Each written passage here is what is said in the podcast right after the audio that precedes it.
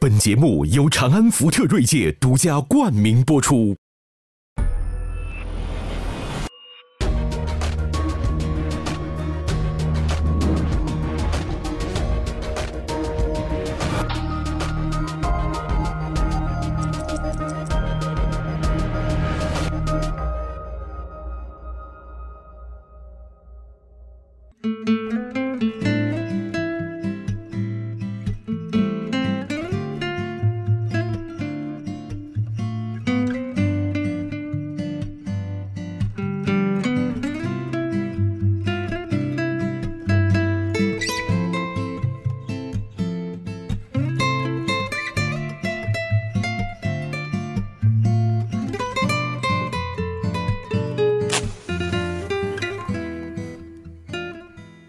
今天呢，我这个香是给六哥上的啊，就这么不吉祥的话，不不不，一天到晚这个这个六六哥来了，我特别高兴，因为这是我特喜欢的人啊。是是是这个咱们读库是吧？六哥一个人全写下来那么容易吗？对吗？哎，很多还要用那么多笔名，那天咱们圆桌派做了一个那个这个见面会啊，我发现六哥这粉丝啊，哎呦，发这个留言说六哥是个宝啊。哎，六哥今天到我们这环境感觉怎么样？呃，反正书架上的书一看都是假的。哎，比你们那老男人饭局怎么样？哎呦，其实今天我特别，我建议还是建议摆个陈小青老师的照片儿要不只要没有陈小青，就让他音容宛在，这种对，是吧？我就老感觉这就是没有依靠。你知就是，所以是陈小青老师放了我们鸽子了啊啊。这个本来这个六哥呢是奔着陈小青老师来的对吧？？因为我发现我是有男人缘，嗯对吧？你看你，嗯，没错，但是你你挺少父父女之友的呀，我感觉感觉挺像是那种女生遇到情感问题会求助的对象。是真的不是就是女生有情感不会投向他，但是有情感问题可以求助他，对对对是这种。对对。因为女生不喜欢长得像社论一样的人。然后冲人家就来四个字儿：祝你幸福。哎，当然这个六哥来了，咱们得正经一点啊。啊这个这个读书嘛，对吧？我们是，我们是文化人。文化人别来这套，哎，就讲这个读书，啊我还从一个事儿讲起啊。最近就有一个文章，他们给我发来，就看到就说这个机场的书店，嗯嗯，我才知道挺逗的。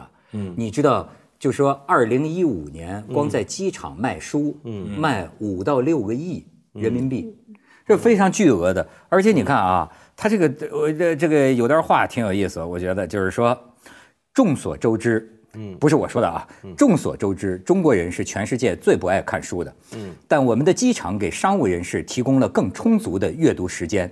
破折号，冠绝全球的飞机延误时长。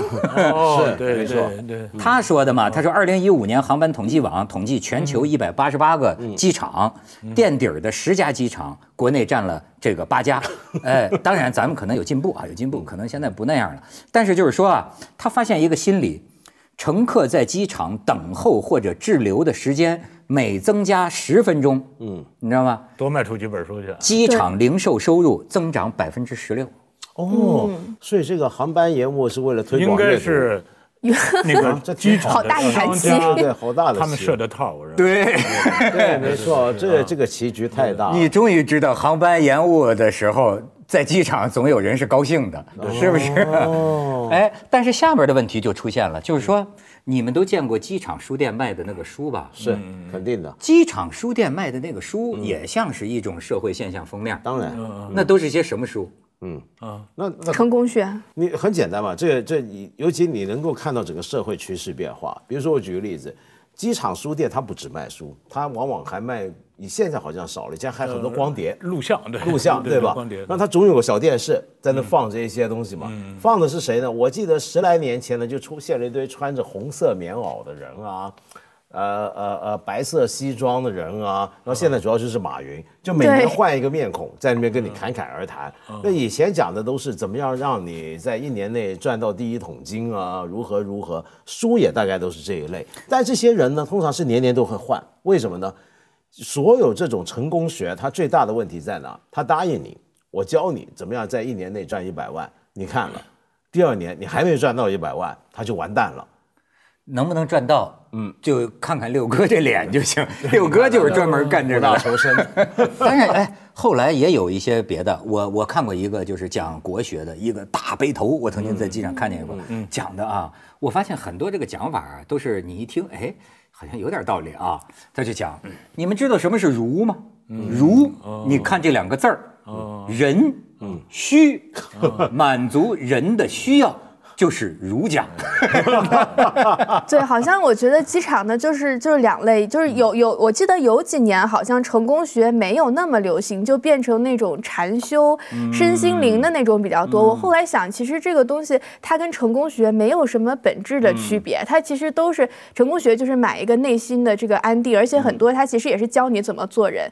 这个儒家什么，包括这些禅修啊、身心灵也是教你怎么做人，所以我觉得本质上没有什么根本的区别。我觉得它呃，你看他这个，据说啊，就是人对，呃，人对呃失去的这种敏感，远远超过得到，得到是吧哎？这是消费心理学。所以呢，就是你你从这个你看很多就是这种，呃，商家的推广手段，他一看就是说，你如果不看这个书，你就会失去二十个亿。哇，那你，对吧？好嘛，这我口袋里的钱马上就要丢掉二十个亿，他就会很很着急。嗯，那，就是我觉得可能成功学的书，它从骨子里来说，它是迎合这种就这种心理的。而且你想他啊，就老告诉你，就是你如果不看我的书，你会怎么样怎么样。而且你想啊，机场，呃，所以就说，我就说到这儿，咱不禁自自自自自己吹牛啊，就是说，你比如说像马未都，呃，马爷，他就说啊，他说这个我我我我来你这个节目之后啊，我以后就爱来你这个节目了。他说为什么呢？他说我原来啊，是他他你看他就感觉到。他说：“这个我原来做了很多那个卫视的那个节目嘛，马未都。他说那个时候我一到火车站，好家伙，人山人海，全认识我。他说呢，但是我发现呢，自打我做了你那个节目之后啊，我一到机场都认识我。高端高端哦人群高端人群对，受众升级了。这这有点意思吗？就是说，他们有个统计啊，说在呃这个中国的这个机场，最大多数的啊是什么？二十到四十岁的呃商务人士，其中呢一大半呃一半以上都是大学毕业，四分之一硕士嗯这个硕士生的文化。它就跟现在比如说知识付费的潮流是一样，知识付费主要针对的对象也都是这群人，是什么人呢？就是一些刚刚大学毕业或者踏入职场没多久，那么呃很想在接下来十年有一番作为，要突破自己，要升职，要要跳槽，要创业，要赚钱，都这二十岁到四十岁的人满脑子想的都是这些事儿嘛。所以我觉得机场书店那个定位是很成功的。所以你要了解中国二十到四十岁的这种人在想什么，你去一趟机场书店就看得到。那么当他，我觉得这两种刚才方舟讲那两种书相辅相成，嗯，他要成功，但有时候成功不是那么容易。有时候你还遇到挫折，就要失败，这时候就给你禅修禅是一枝花，对 就给你来这个，对不幸福？其实很简单 幸福其实很简单，就是对我何必那么懊恼呢？再想想不对劲，这个还是不够幸福啊！我都没宝马，对不对？然后就又去弄一个什么，所以所以他们这是相辅相成的。不过有时候我注意到，还有一些书貌似是讲震惊历史或什么，但其实骨子里里也是是成功学功学。对所以为什么现在可能少一点？有一阵子不是特别流行什么解读曾国藩用人之道啊，什么全都这些东西吗？哎，你说为什么一个大学毕业生，一个硕士毕业生，嗯，他对这个感兴趣？呃，我觉得他是这样啊，就是成功学的书，它最大的一点是不管用，嗯，它并不能让你成功，是但是呢，它能让你兴奋起来。嗯就这种兴奋，它一种是就是让你觉得哦，我也能做得到，马云能做得到，我也能做到。他这个这种，他就会给他这种就吃了这个兴奋剂一样。对，但是这个兴奋剂呢，管不了他，他一会儿他就还需要一个，就是再来一轮兴奋剂。哎，所以你看这成功学的书，它这这层出不穷。这个读成功学的这个人呢，也得过一段时间就得吸，再再吸，再再再吸两口。他要不他他他他他他不行了，他就。哎，没错，就是你看我自己，就是我老是跟人说，我说我挺嫌贫爱富的，我的朋友大绝大部分百分之九九十九都比我有钱，嗯，这算不算嫌贫爱富？对，算，这当然算是？吧？哎 对我我我太算了定义了嫌贫爱富但是你知。道吗？他们把我害惨了。我是这个几年之后，当我这个这个濒临破产的时候，才明白过来。你有破产的时候，哎，哎呦，人格破产，不是不是，我我我跟他们分享过一个，就是说，呃，这个消费冲动，我买一个这个看见一个青铜器，嗯。我就说你出现过那种情况没有？就我有一个明星明星朋友啊，这个他就是呃在上海看房子，太喜欢了，太喜欢了，就是买，当场交三十万定金呐，嗯，回家才发现根本买不起，嗯，一算这个钱根本买不起，最后还是在上海找了人家行业的大佬，给这说是明星嘛，做做工作把钱退回来就就算，就这种情况类似的情况我也发生过，哦，好家伙定了，最后哎呦，好家伙完全不行。后来我发现是犯了个什么错误啊？我天天跟这些个比我有钱的人在一起，嗯，以至于我觉得他们买的那个东西好像也是我生活世界的一部分，你知道吗？最近我才慢慢明白过来，我开始跟他们划清界限。我说你们玩的那个，对不起，我还是离远点儿。就是你知道当时会不会也是六哥说这种心理呢？就是说，嗯，哎，好像感觉啊。总是跟比自己有钱的人在一起，对，似乎自己也好像有钱了似的。他获得你在那个状态里，我也能，你也能做到，就是你也能做到。没错，你也啊，听着他们聊天，什么多少几十亿、几百亿融资，啊，我跟人回回了家，我恍惚间也觉得，这个有点像什么呢？前几年香港有一个非常有名的高官，呃，不是特首啊，是另一个高官，就是不是坐牢了嘛？就是被签被这个廉政公署抓了嘛？他的问题，我认识他很多年，他的问题就在哪？他认识太多有钱朋友，而那些有钱朋友，比如说他也在马会，香港很多高官的马会成员嘛，那这些有钱朋友他说：“哟，你看这匹马挺好的，我我觉得你可以试试看。”他说：“好，那就买吧，苏格兰运过来。”然后跟着下来说：“哎，你这个马啊这么好的一匹马，喂的牧草不能简单哦，是吗？哪的牧草好？新西兰的什么什么牧草好？好，就就来。”这么搞下去，就你一天到晚交往都是这些朋友，嗯吃饭都是那种富豪饭局，嗯然后你久而久之呢，比如说我可能是比较穷的人那个人，我们一帮朋友老出来，比如说老男人饭局啊，我老不给钱，不好意思吧，怎么样也得一回，哎，今天大家别动，我来啊，嗯，拿个酒单来，什么贵挑什么驴酒，肉火烧，对，一人两份儿，对？吧？像这这么搞法，他到最后怎么能不出问题呢？嗯哎，这就说明你看，人们看这个书啊，嗯，它实际上是要在这个状态里，嗯，比如说看所有财技的，嗯，发财的这个书，就就意味着让自己一直就像你生活在恋爱的状态里，你一直在这个恋爱状态里，和你一直在这个脑子里都在想着创业代入感是吧？啊，代入感，而且这其实挺难回到一个日常状态的，就是说你当你这个完全进行了自我催眠以后，你再回到这个日常的状态，我觉得变得很困难。但是我觉得啊，就是因为我就是干这一行的，我我们不得不说，成功学的书它有可取之处，嗯，并且它那里头是有有有干货的。但是呢，就是同样一本书，可能这个人过去看到的就是人家这里头的经营智慧或者这种商业谋略，那另外一个人过来看的全是那种心灵鸡汤，就是你也行是吧？只要有信心，什么都能实现。为什么呢？我觉得他就缺乏那种感同身受或者那种。不是有一个叫一万小时法则吗？是的，任何一个专业，你如果没有一万小时的这种积累、这种打磨，嗯，你是体会不到他那种非常幽深的那种东西的。我相信，不管是马云的书还是哪个老板的书，它里头肯定有很多智慧，但是这个智慧是你没到不了那个，你体会不到。我觉得，嗯我之前也买过一本成功学的书，叫那个。自控力就是巨大的一本书，然后也是在那种什么高铁还是机场，我忘了。然后就我我后来我觉得买这本书对我还是有用的，就它因为它太贵了，然后我也不看，然后我每次看到这本书，我就提醒自己要有自控力，我千万不要冲 动不是消费很多那种如，何治。如何治疗你的拖延症的书，最后很多人因为拖延而没有读完。对，对，哎，他他讲的这个有道理，就是哎，有的人他就能从沙子里发现黄金，嗯，就像互联网啊，你说沙子，那你淘金的人，你能抱怨沙子多吗？就我觉得他说的挺对的，就是实际还是在于这个主体。嗯，这个这个人，你你比方说，要要要叫我说，还有一阵儿机场弄过那个卡耐基，对，对卡耐基啊，什么好多心理学的书，我跟你讲，都对主持人有用。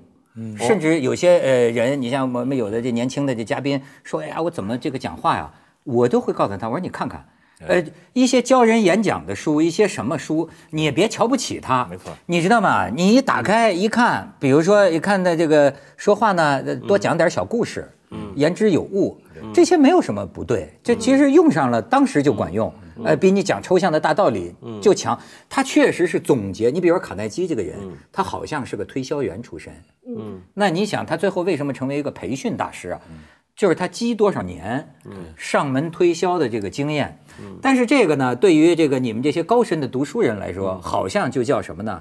道和术吧，没有那个这算术。呃，非常有用。就是其实，呃，有一本书啊，就是据说畅销了很多几十年了，嗯，叫《世界上最伟大的推销员》，嗯，是它真是管用。就是你，咱们大家不要，如果你不怀成见的话，你去看看这本书，真的能学到很多东西。但是六哥，你说这个呃，比如说你看书啊，书呃，在你心里实际是有价值高低的吗？我呃，因为书它是有的，有的书它就是有，就是满足你的实用，对吧？比如如何减肥，呃，如何这个戒烟，对吧？如何考这 GRE 的高分有的书呢，它就是就是没用，嗯，就是让我跟我一块儿共处一段时间，嗯，哎，让我自己犯会儿呆，让我自己觉得有那么一点不对劲儿，或者觉得那么特得劲儿就够了。那文道呢？我觉得没有，我我其实不太觉得有什么高低价值，因为不同的书存在有不同的理由。最简单就是它针对不同的人。对如果一本书今天拿出来到了一个人手上，他觉得对他很有用，那他当然就有价值。所以为什么后来我不再参加那种图书评选了？没错没错我以前参加过，后来我我不参加，就是我还开始怀疑这事儿。开书单，对你比如说，我很简单嘛，比如说有次我在我印象很深，十来年前在香港有一次，开完一个那种年度的那种书选，然后说什么什么讲的都是一大套那种人文科学，巴拉巴拉巴拉，就一下到下面书店，我就看到一个大的肚子的一个妇女，啊、在很认真的看一本讲育婴的书，我当时就觉得好感动。对，就为什么呢？我觉得这本书对他现在这个状态来讲，要比我们刚才说的什么中国命运啊，什么这都要有用的多了。那你凭什么说这本书没有价值？做这本书的出版社不是个认真的出版社，而写这本书的人不是一个好的作者呢？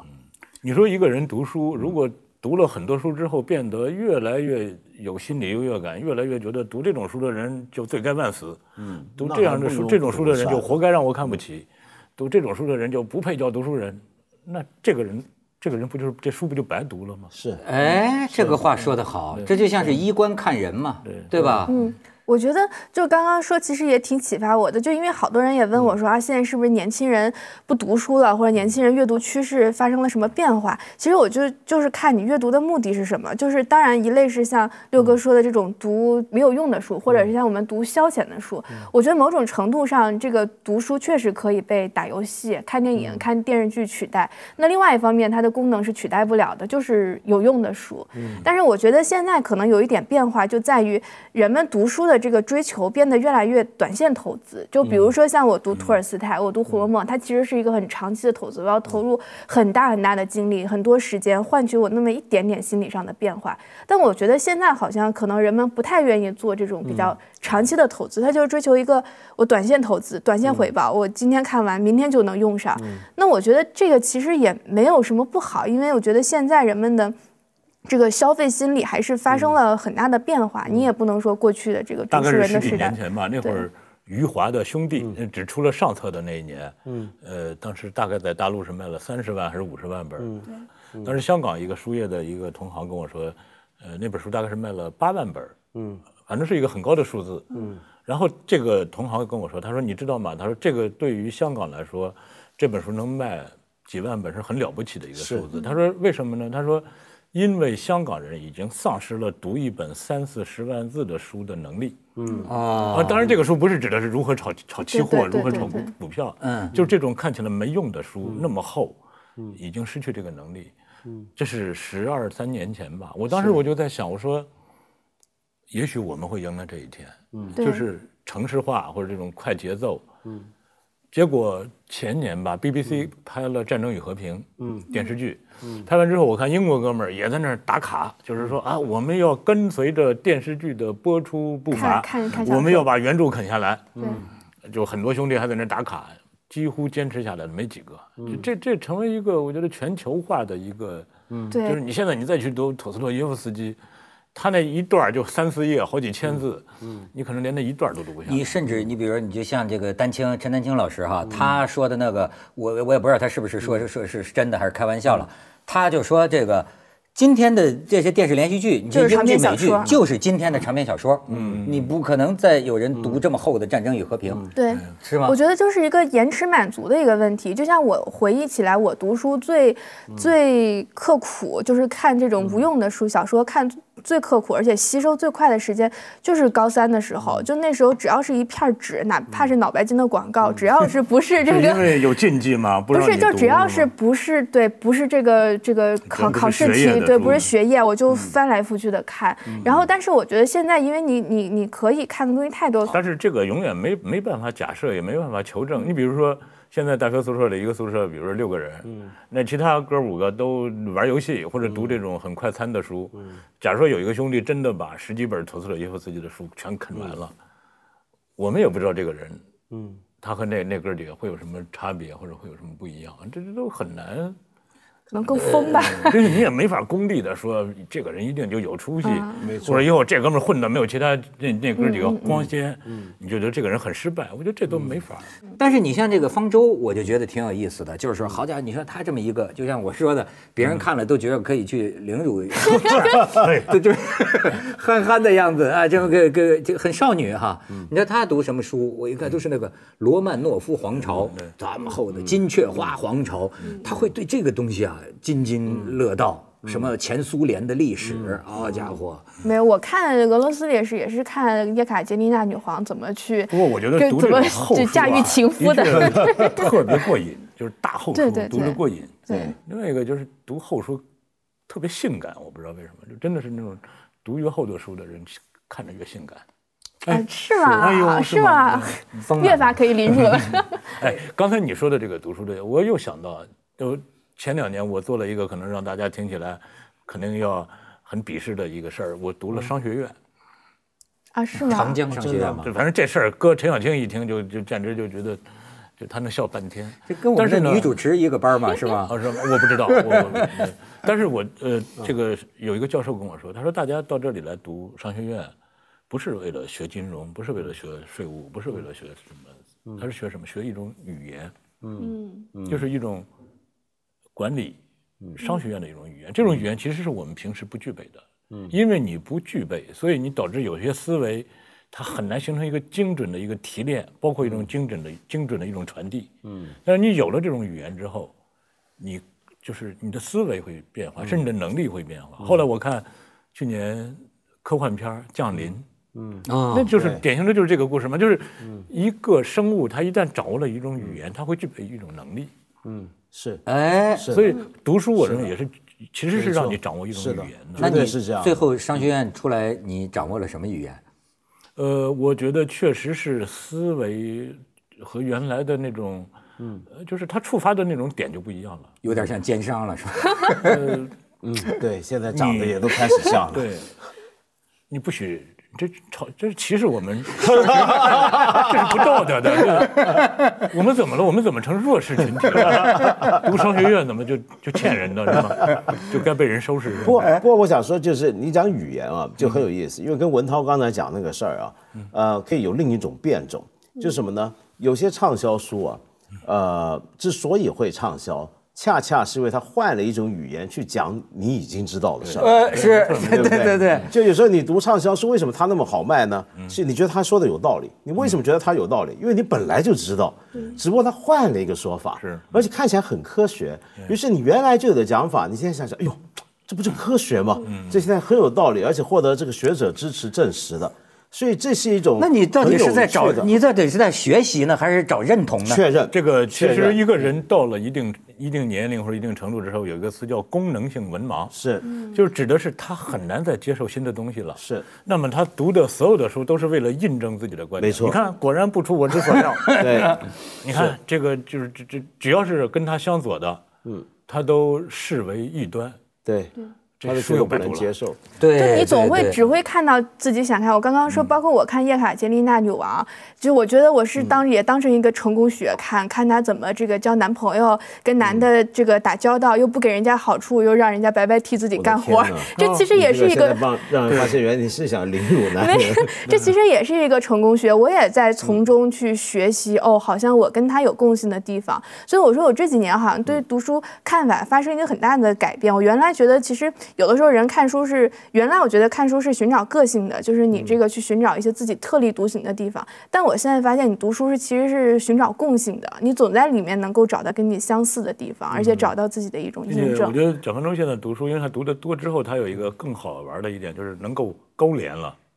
读这个书的时候，可以串联出其他很多事儿，可以点触动很多其他的触类旁哎通的，触类这旁通种。这种好玩是是你靠网上搜索是得不到的，嗯是是吧？它这个这个特别好玩的一个事呃，但是而且呢，就是说，呃，这个你学你读一个书，咱就说这个实用类的这个书啊。刚才我就讲啊，其实我后来又想啊，你读的半个读这个东西是让自己意淫在这个里边了，意淫在这套语言了。嗯。但是你说有多大用？我自己亲身的感觉啊，用处不大。为什么这么讲呢？就是说，要真能教一个招儿，就能好使，可以。后来我看了很多，比如教口才的书，我发现它一个很简单没用在哪儿啊？就像这个武术，你学了很多招儿，但是真打的时候啊，你反应不过来啊。你是做完节目才想起来，哎，那句话怎么没说呢？你但是决定你当场，这种直接的这个反应的，实际啊不在于那个术，那个术你反应不过来，你没那么快，这招再巧也没用。你最后会发现，它不是这个技技术的这个这个层面嘛，技术，所谓技术它是个是是个心态这个层面啊。他人家给你总结出来的嘛。那这些东西呢，就是凡是牵涉到如何做的这类知识，比如知识，如果我们分成 如何跟什么的话，但凡跟如何有关的知识，你很难看书学。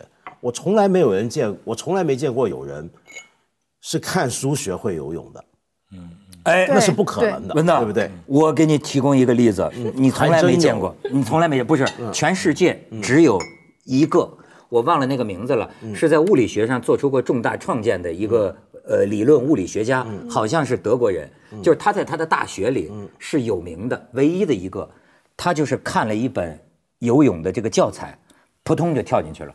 挣扎了两下就游起来了，这还真有这种人，就是说，但是这种人是当成就是说人类当中极其特别的这这么一七八嘛，是不是？一一类人。对，他有可能因为他，呃，他的他大脑太发达了，他的大脑里做了各种演练，就是预演，他掌控的非常好。嗯，所以呢，他在下水之前，他在他大脑里已经练过很多遍了。这不这不就有点像这个周星驰看功夫那个电影里面，拿了一本《如来神掌》翻了翻，结果就打出来了嘛。但是我说真的，我是不太相信这种秘籍啊，这种，并且这种东西说真的，大部分就是权谋之术，都是让人把心眼儿用在了不好的地方，就是不正经的地方。就是其实你把那个精精力和时间好好干活，都比呃还不如对吧？都比这个要好。嗯。所以，并且你看这个成功学的书，你就把那书名列在一块儿，彼此都非常的截然相反，针锋相对，是吧？你看你这本书就跟这个养生的是，这个说这个吃西红柿你必须得晚上吃，早上吃就得死。另外一本书马上就告诉你，西红柿必须得早上吃，晚上吃就得死一样。你看很多成功学的书也是这样。老板对员工不好就是什么傻老板，那边一说什么老板对员工太好就是傻老板，嗯，全是这种。你说这有什么用呢？所以还不如就像，就是跟做主持一样，我就图个高兴或者我浑然天成的来面对一些事情。但是，那你比如说，你真的到了商学院，就真的这种进行这种专业学习的时候，嗯，它是可以有他不是读成功学他是商学院他是有真的是有技术有专业的，是。对，有专业的，并且呢，因为你像我此前虽然我是个编辑，但是我也要经营我的公司，嗯，所以你就你会面临很多管理上、经营上的一些困境，嗯，一些盲自己知识上的盲点或者短板，嗯，哦，你到这儿你学了这个之后，你想哦，原来人家那么解决之道就会变得更清晰，嗯。嗯，更可行，是很多是你原来想不到的，是。哎，有例子吗？我就老跟我的同事们分享，呃，琢磨人这三个字儿，嗯，东方和西方都有，嗯，我就建议我们的同事们多学一下西方的琢磨人的。因为他他设计了各种表格，嗯，这个表格你填完这个表格，你做完各种测试，并且你即使想在这测试里你自己想做点什么文章，嗯，他都给你预防到了，嗯，你就会对琢磨人，商业管理啊，对他就是各种组织行为学、各种这种心理学、各种他这种分析，他都是靠表格、靠调查来的。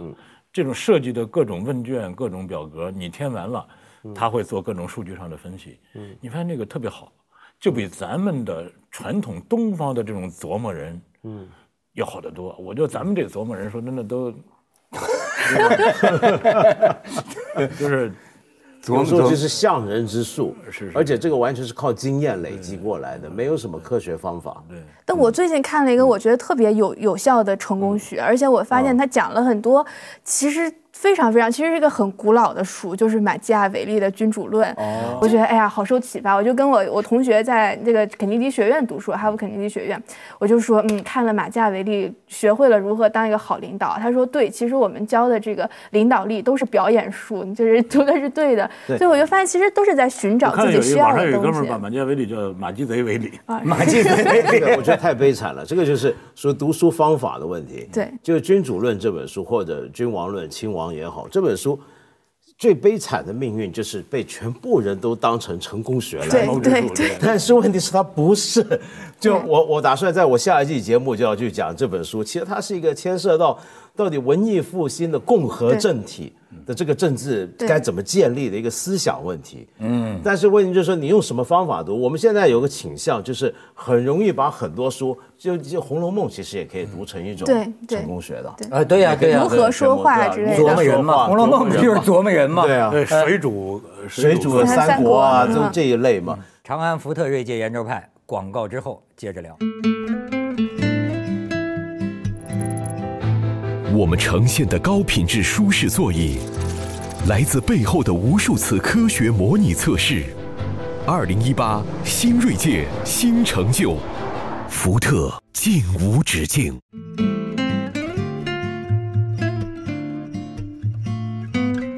所以我觉得有我我我觉得我们可以换一个角度去看这种畅销的成功学啊这类书。就我我也挺爱看的，其实每次到机场、到到火车站，我也一定站在书店翻。其实有时候他们不一定只卖成功学，他有时候偶尔会出现这阵子的热门书籍，是不是？比如说有一阵子，我记得大家就特别喜欢那本像《金雀花王朝》这一类也会有。我觉得看这些书，加上成功学，加上什么，你大概浏览一遍，你能够知道社会心态是吧哎最近这阵子中国人在想什么？嗯，他们在要什么？他们怕什么？他们缺什么？其实你看一遍这个书架，你就大概知道今天中国人怎么回事。我今天刚看到一个词啊，就是一个呃微软一个做这种数据大数据研究的一个专家，他说，你看我们现在就是用这个电脑录入，你经常你他那个，因为他那个词就是你用拼音的话选的那个词，它是根据云上的频率出现的。哎。是。对你比如现在你录窦文涛这字母出现的是窦文涛，对。因为过段时间它会出现另外一个窦，另外三个字的窦文涛啊。他就是根据这个社会上用的多词频嘛的词频，它就出现。所以他今天我看他在，他说，如果我们统计这些词频的话，可能就是一个非常鲜活的社会的一个样本。是其实书店也是一个非常鲜活的社会的样本。当然，我们其实我们看分析这个排行榜没有意义，因为那排行榜大部分都是很多书都是为做榜做出来的。是的，一看这个书名就知道它能拿什么榜。我们不考虑它排行榜，我们就看一个书店的整个的构成。嗯，从旮旯里的书到马堆儿的书到书架上的书，你把整个这个构成，它其实可能就是一个社会的人格的具象化的一个体现。嗯哎，一个社社会面貌，对对，那在机场就代表机场出入机场的那些人的一个人格的想什么？集体人格可能是。那如果再把它放到一个时间轴里，你就可能看出它的演化，嗯，整个它的这个这个过程。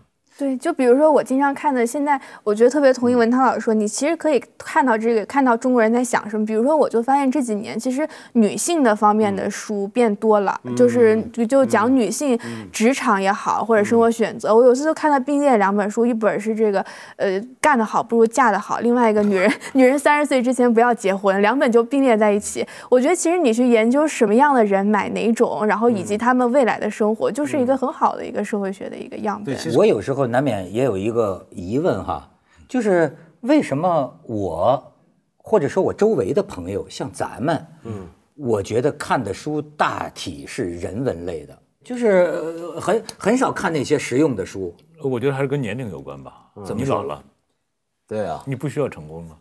哦，我只 我只需要迎接失败。生活已经没有成功的机会了。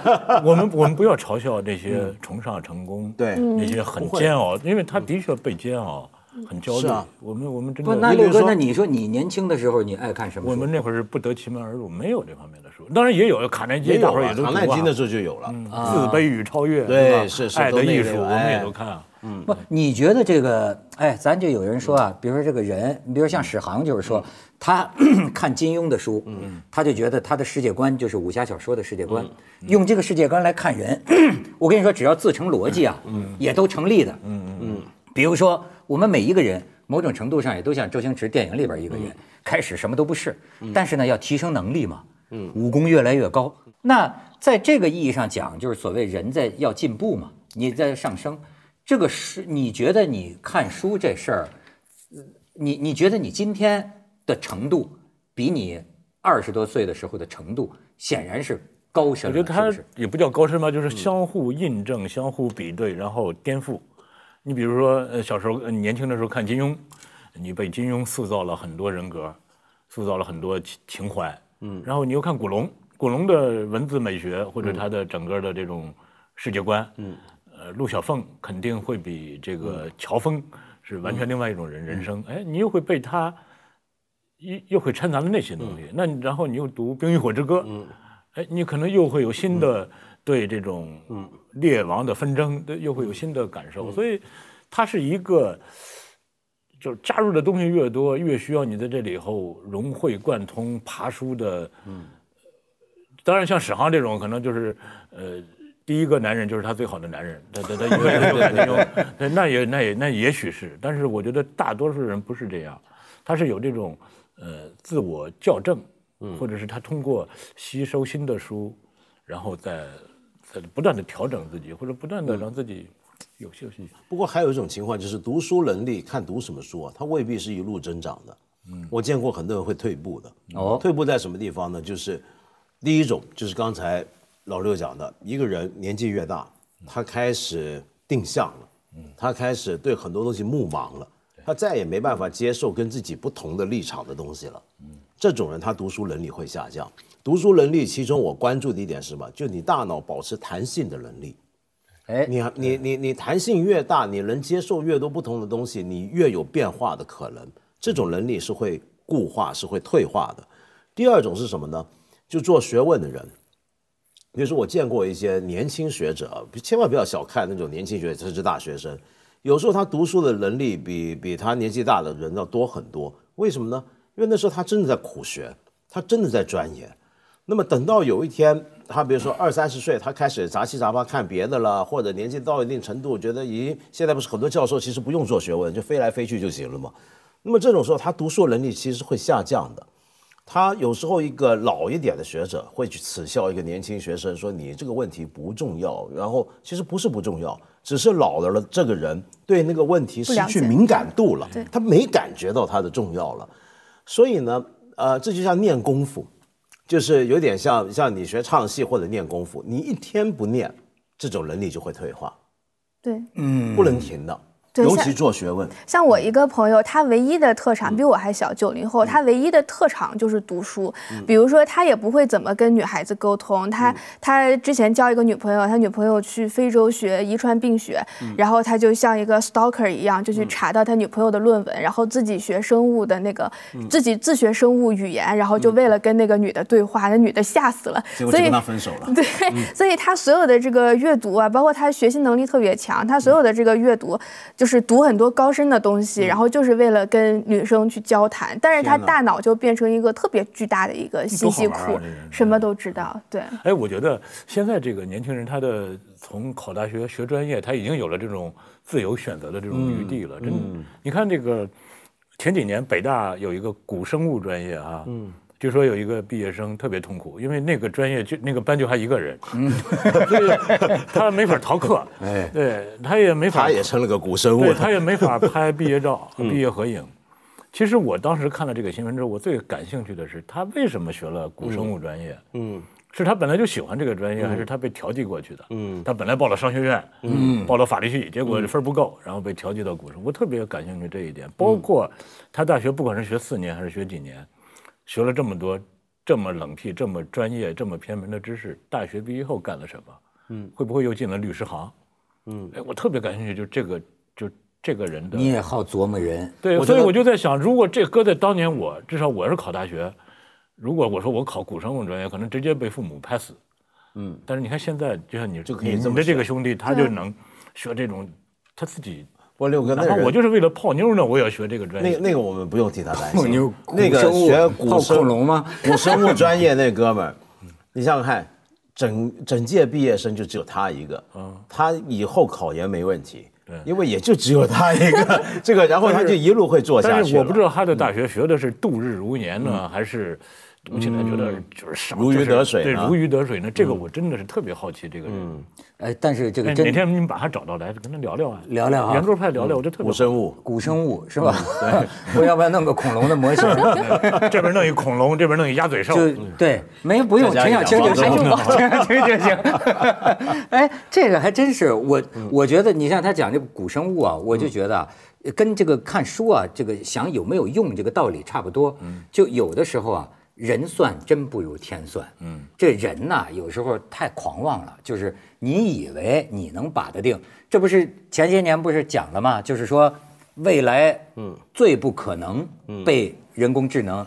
取代的，你包括你现在你学金融啊，华尔街现在很多就已经是人工智能了，对吧？分析员分析员对。吧？最后发他们发现是什么呢？最不能被取代的，目前来看是考古，嗯对，真的很难说将来有个什么用。嗯，哎，我就觉得，甚至我觉得啊，有这么一个就是相反的，嗯，一个规律。哎，这规律挺神的。哎，六哥，你看书多，我跟你请教请教。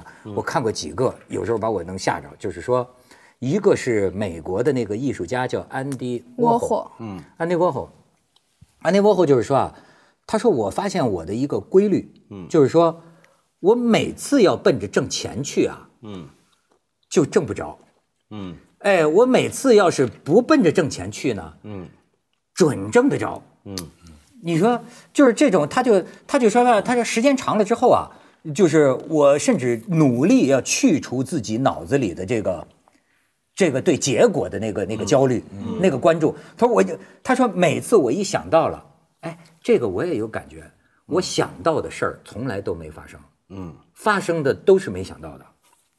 你觉得有没有神呢？这个很简单，就一个字儿命啊，这就没还什么好说，还有一个就是命吧。还我跟你说，还有一个，我觉得是他的这个，就是那种思维方式。思维方式，对，你看我认识一个上海的一个画家，嗯，很有名，嗯，他也是，他原来画特别快乐，嗯，后来呢，他他的画值钱了，嗯，你比如这会儿，假如说我是他老家的人，我拎着一袋小米找他，我说人家给我画幅画吧，我们家缺幅画，他一定想好，我这一幅画一至少一台桑塔纳，你一袋小米才三块五，我亏多少啊，我得。所以他说他后来他画画就特别的不快乐，因为他只要给人送一幅画，他就想，哎呦，又一台又不桑塔见一台纳没了，又送他一个奔驰，他就老这么想。哎，这个这个我有。那你我觉得你说这安迪沃霍，我觉得他也是这个，他一想要奔着要挣钱，他就要投其所好。嗯，老板要什么，买家要什么，哎，呃，这个就叫这个心理学上有一种叫目的性颤抖，嗯，就是说你看那个认真，为什么认那个针眼儿，你就穿不进去呢？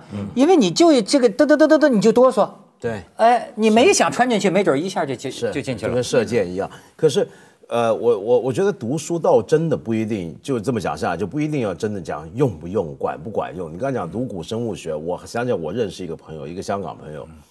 当年我们认识他的时候是个年轻才子，学意大利文，然后大学的时候就已经直接用拉丁文写诗，呃，结果后来他去哪念书呢？他去了意大利，他跟随就是那个前几年去世的那个意大利的文学大家埃科，他是他的博士生。嗯，然后他研究什么题目？你知道吗？他博士论文这老哥研究的是十三世纪的一个德国的念经术士留下来的手稿。我的天哪！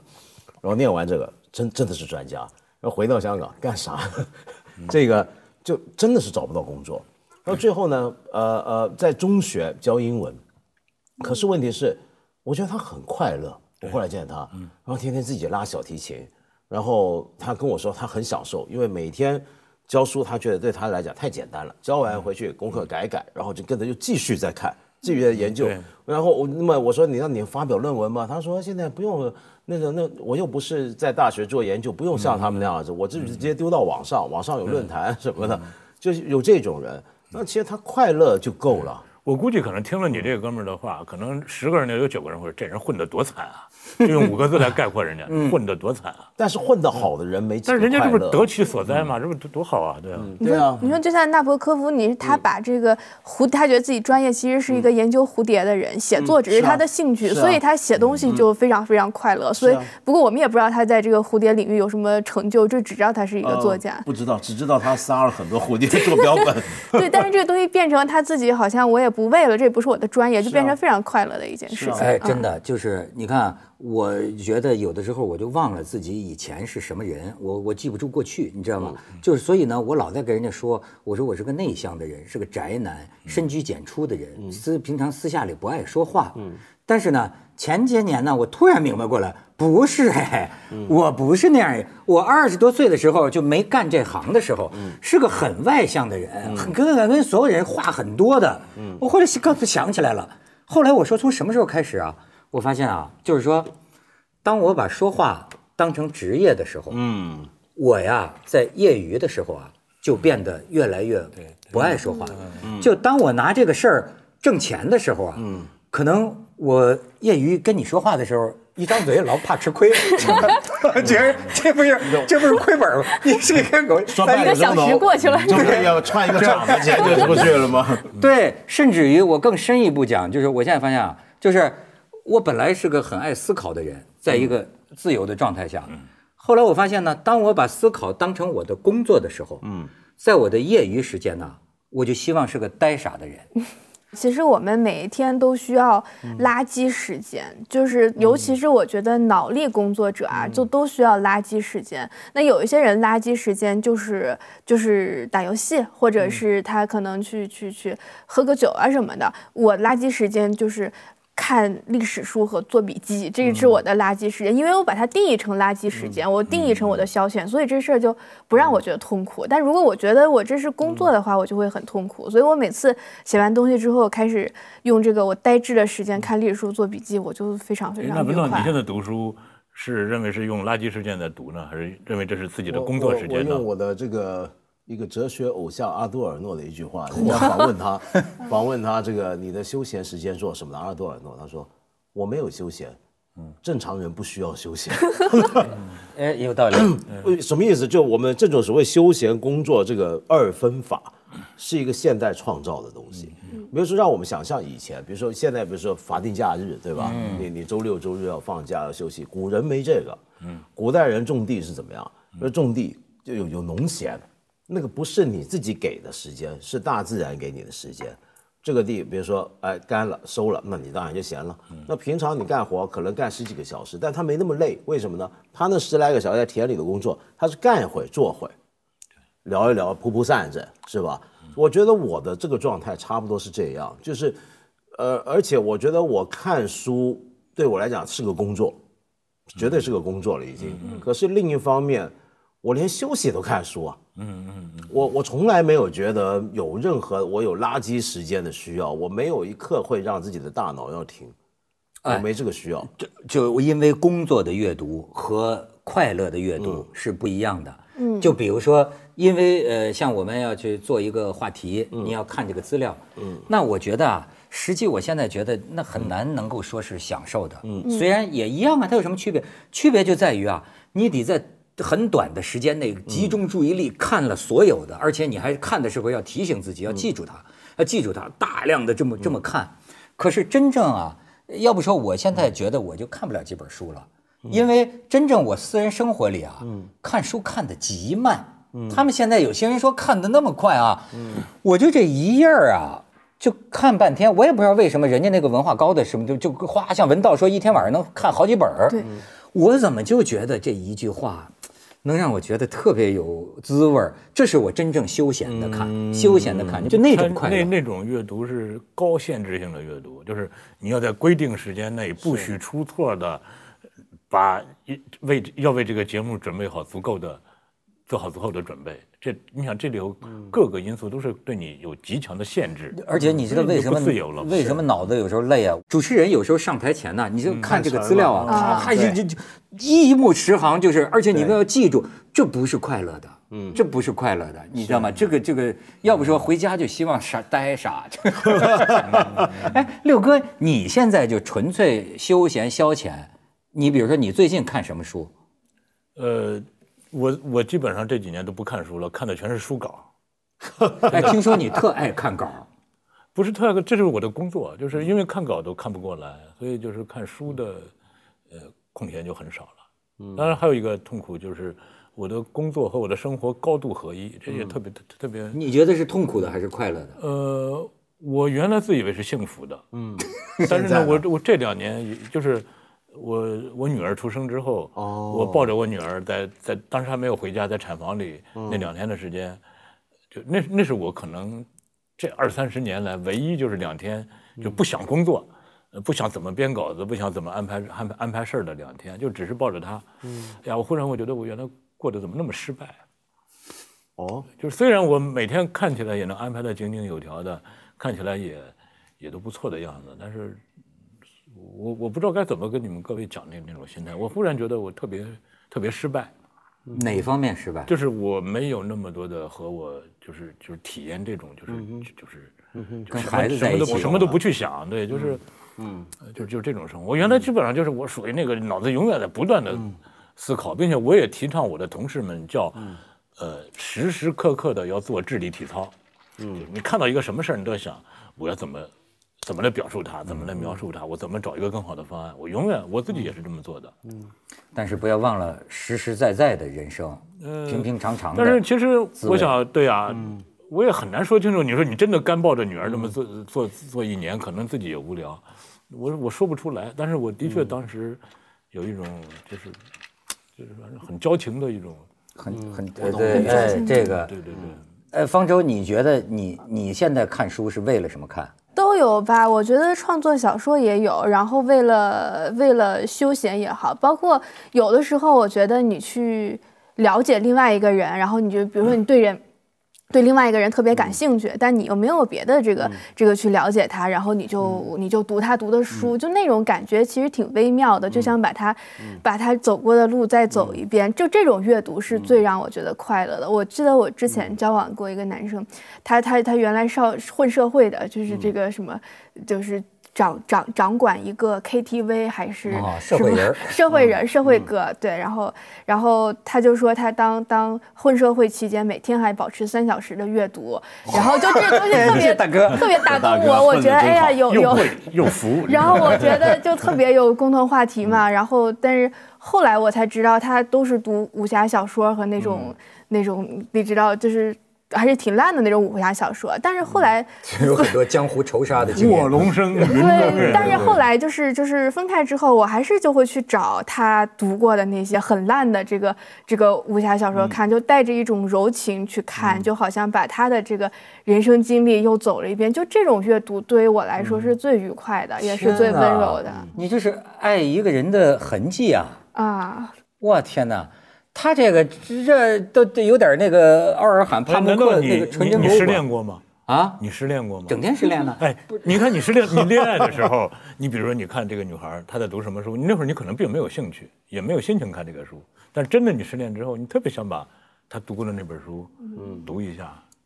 这太有意思了。对，所以有的就是再再一点的境界就是，我觉得那个烈火情人，就是他最后那个他老了。嗯，你看他他一这个片子就是他把他儿子的女朋友给他们俩好上了，是就这么一个故事，就是他儿子为这个摔死了，但是我记得那个片子最后就是他老了，嗯，他在看到那个女人的时候，就像看到任何一个街上的一个嗯。一个路人一样，他自己也面无表情的拎，我就拎着一个那类似塑料袋拎着打包的那个那个饭盒走过，但我觉得我为什么我在后来在想，我说我为什么去看他看过的书，就还是因为，嗯。在他那个环境当中，就是他的价值观确实是他那些书所所所所塑造的，所以我觉得其实去看不只是一个很柔情，我也想知道他为什么能成为他，我有什么之前他不了解的部分，但因为已经分开了，所以没有机会再了解，就只能通过。那哥们儿是咱们圆桌派的目标，不是不是不是不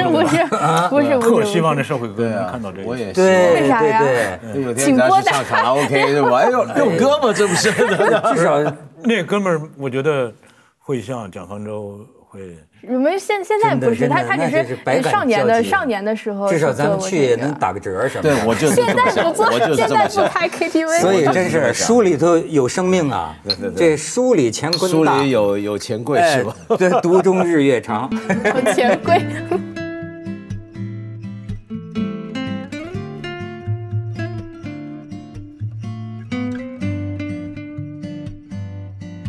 他读什么书？我一看都是那个罗曼诺夫皇朝，咱们后的金雀花皇朝，他会对这个东西啊津津乐道。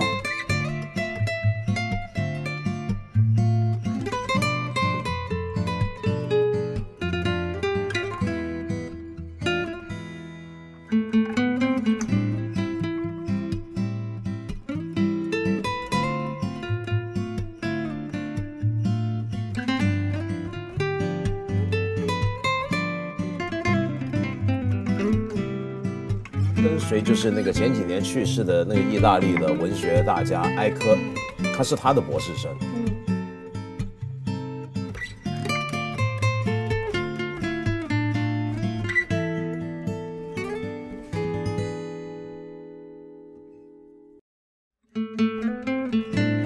我就说，嗯，看了马加维利，学会了如何当一个好领导。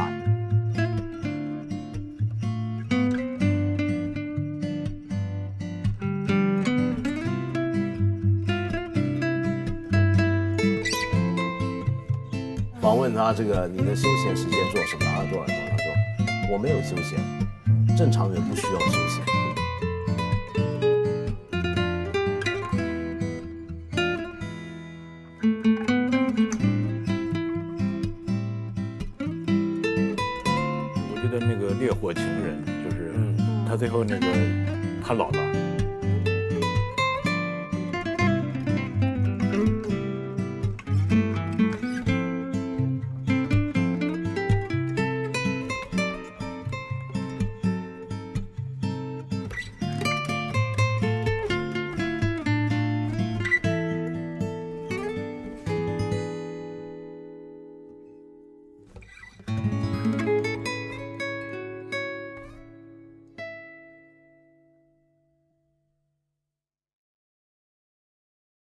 这世界很酷。